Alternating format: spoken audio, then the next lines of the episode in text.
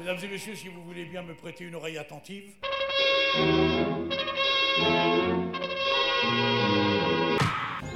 Ouais, 3-4, là, qui fait qui 3-4 Ce qui est particulier avec les siècles, c'est que quand on arrive à Berlioz, on est passé par Gluck, par Rameau, et de l'autre bout euh, de l'arche, eh bien aussi, on a expérimenté Debussy, Boulez ou Manoury. Dites-moi votre violon, euh, votre violon, il joue de la flûte? Les siècles à la maison, un podcast proposé par l'orchestre Les siècles. Ah, c'est bien, ouais, c'est bien ça.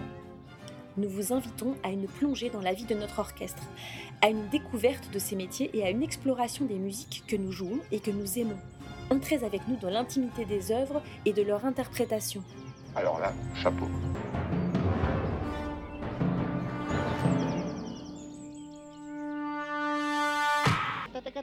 Bienvenue dans les siècles à la maison, tout un orchestre en balado-diffusion. Les grands écrivains comme les grands musiciens ont enfreint des règles et pris des libertés. Mais si l'on ne reconnaît plus aucune loi, si l'adjectif ne qualifie pas le substantif, si le verbe n'a pas de régime, si les genres ne s'accordent pas, alors ce n'est plus un langage, c'est un amphigouri. Ces mots sont ceux qu'écrivait Camille Saint-Saëns dans l'Écho de Paris le 4 mai 1913, soit quelques semaines seulement avant la création du Sacre du Printemps, à laquelle il assistera comme il avait assisté auparavant à la création du Péléas et Mélisande de Claude Debussy. Taxé à la fin de sa vie de conservatisme et d'académisme, le regard porté sur lui au début de sa carrière était pourtant tout à fait différent. Mort il y a exactement 100 ans, le célébrissime compositeur du Carnaval des animaux a écrit une œuvre prolifique et encore largement méconnue. C'est à la découverte de pièces peu jouées que nous vous proposons de partir aujourd'hui, et plus précisément de ses poèmes symphoniques, tous composés entre 1869 et 1877. Seule la danse macabre est passée à la postérité, mais on en compte trois autres, intitulés Phaéton, La jeunesse d'Hercule et Le rouet d'Omphale, dont François-Xavier Rode va vous parler maintenant. Saint-Saëns, il s'est emparé de cette forme du poème symphonique. Euh, c'est vrai que à ce moment-là de l'histoire de la musique, c'est une forme qui est nouvelle, qui ouvre le champ des possibles dans le geste compositionnel des créateurs. Un des premiers, bien sûr, on dit souvent l'inventeur du poème symphonique, c'est Franz Liszt.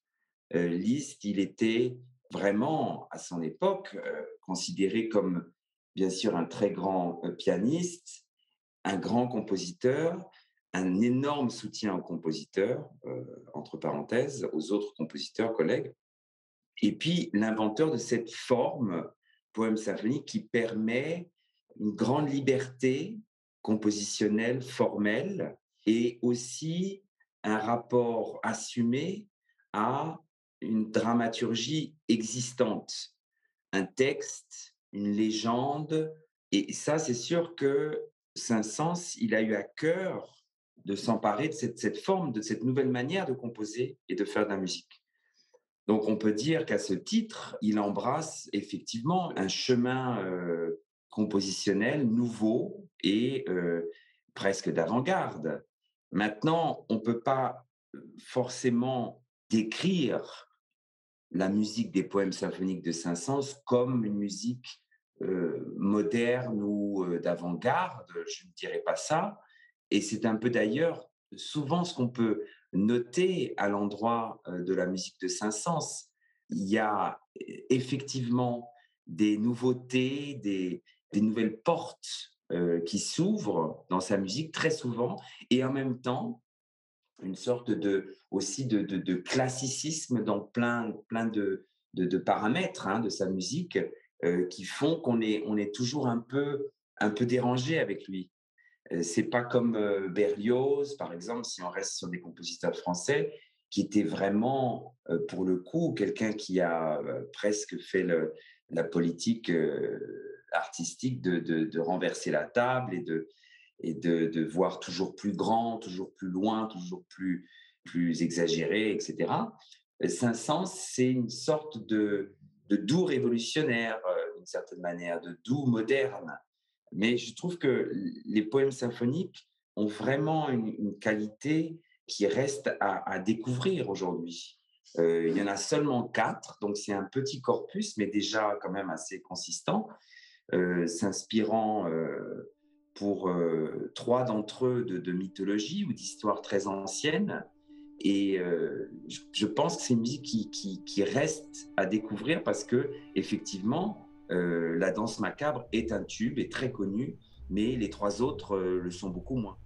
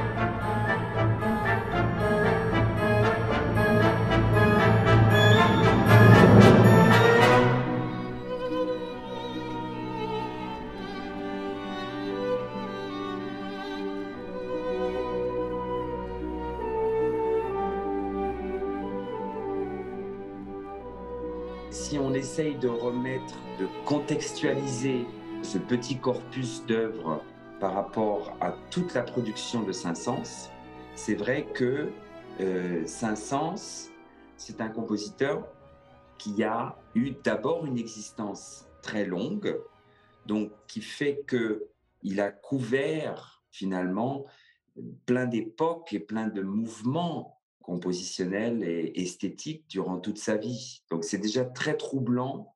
Et ça, c'est pas seulement pour lui. Gossec, en son temps, c'est la même chose, qui a les pieds ou l'enfance dans, dans le, la période baroque qui termine euh, dans le, le, romantisme le plus échevelé. Bon, euh, Richard Strauss, qui euh, survit la Deuxième Guerre mondiale. Tous les compositeurs qui ont vécu très longtemps il y a euh, une problématique à euh, pouvoir déjà les définir. Euh, c'est terrible de dire ça. Un compositeur qui a une vie beaucoup plus courte, comme Mozart ou Mendelssohn ou, bien d'autres, ou Schubert, c'est très facile à, finalement délimiter leur, leur, production dans un temps, une esthétique donnée. Avec Saint-Saëns, c'est beaucoup plus compliqué. Par exemple, on a ce phénomène, comme je disais, avec Richard Strauss. Si on essaye pour la musique de Strauss de regarder comment il est vu, par exemple, par euh, beaucoup de, musiciens, de mélomanes, euh, on a souvent l'image du vieux Strauss à la fin de sa vie et on oublie complètement quel euh, novateur il était et quel, quel génie je dirais, euh, pétillant, frais il a été quand il était jeune compositeur. Avec Saint-Saëns, c'est la même chose. on a quelquefois le souvenir de ce vieux compositeur assistant à la première du Sacre du Printemps et qui était complètement déconnecté avec son, son, époque. Et on peut oublier qu'il a été au cœur, peut-être le, le héros d'une génération qui a, qui a bataillé et souffert d'une certaine manière de pouvoir vraiment revendiquer une place de la musique en Europe contre tout le mouvement pro-wagnérien qui venait d'outre-Rhin. Donc c'est une génération compliquée, celle de Saint-Saëns pour les compositeurs français. Et Saint-Saëns, il a eu à cœur d'être un compositeur, un virtuose aussi, mais un compositeur extrêmement prolifique. Ça faisait partie aussi, je pense, d'une sorte de, de, trajectoire idéale. D'autres l'appelleront académique, c'est-à-dire un compositeur qui couvre tous les genres musicaux et qui a à cœur d'exceller dans tous ces différents genres. La musique de chambre, l'opéra, la musique religieuse, la musique concertante, la musique symphonique. Il a été excellent dans tous, ces, dans tous ces registres, dans tous ces domaines. Et il a composé énormément. Donc, l'ajout de tous ces paramètres, la longue existence, le catalogue gigantesque d'œuvres, la difficulté à le ranger ou à le classer dans une époque précise ou euh, une esthétique précise, fait que finalement, on a une idée assez, assez mal informée de qui il est et de, du compositeur qui reste. Et donc, les poèmes symphoniques, ça fait partie, mais comme les deux premières symphonies également, qui sont peu jouées, comme nombre d'opéras, ça fait partie d'œuvres qui, d'une certaine manière, n'ont pas rencontré le public régulièrement. Elles, ont soit été abandonnées, elles n'ont pas été rejouées parce que un compositeur, quelquefois, on a besoin que d'une symphonie. Euh, si on pense à euh, même Beethoven de son temps, la cinquième était, était beaucoup plus jouée ou la neuvième que la huitième ou la deuxième symphonie. Pareil pour Mozart, il nous suffit de la 40 et de la 41e.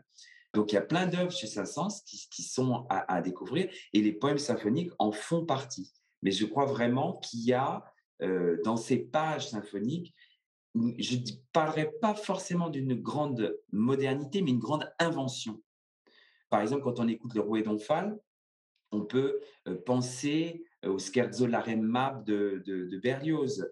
On peut penser aussi à du Mendelssohn quelquefois. Saint-Saëns, c'était aussi une éponge, je pense, stylistique très, très, très, très affûtée euh, de son temps.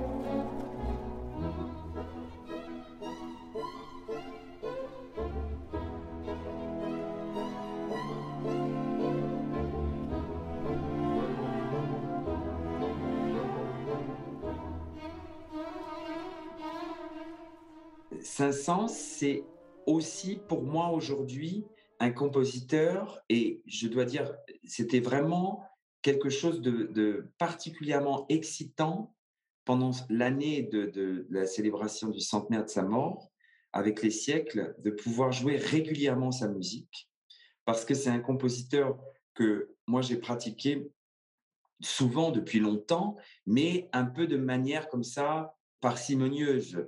Euh, une œuvre, alors la troisième, symphonie avec cordes, concerto pour violoncelle, concerto pour piano, et bien sûr, j'ai eu la chance de, pouvoir diriger le timbre d'argent avec les siècles aussi, qui était là pour le coup un, grand statement euh, pour la musique de Saint-Saëns et notamment la musique qu'on connaît moins aujourd'hui. Ça, ça a été une, très grande redécouverte, les représentations du timbre d'argent, l'enregistrement du CD. Mais cette année où on a joué régulièrement sa musique euh, dans ses programmes de poèmes symphoniques accompagnés de concertos et de symphonies, euh, ça a été très intéressant pour moi parce que vraiment, je réalise peut-être plus précisément aujourd'hui quelle euh, énigme musicale encore il reste aujourd'hui. Et ça, ça m'intéresse beaucoup parce que on a eu souvent, c'est vrai, l'image soit d'un compositeur un peu conservateur ou alors novateur dans certains aspects, quelquefois un peu, comment dirais-je, attendu. voilà, on sait, on sait d'avance et, là, je dois dire que plus je, dirige sa musique et je la côtoie, et plus je trouve qu'il y a euh, des dimensions vraiment plurielles dans, dans, son art, dans sa musique. Et ça, ça m'intéresse de plus en plus. J'avais une image certainement trop arrêtée avant. Et maintenant, il, m'interroge beaucoup plus qu'avant. Donc ça, je suis très, très heureux de ça, grâce à cette année de célébration. Et voilà, je sais que ça va être un compositeur qui va être important aussi dans ma vie de, chef d'orchestre pour le, futur. Il y a plein d'œuvres que j'ai envie de redécouvrir de lui. Il y a plein de choses que j'ai envie de programmer. Et c'est une, carrière de compositeur qui est vraiment fascinante. Saint-Saëns, c'est ce célèbre qu'on ne connaît pas encore.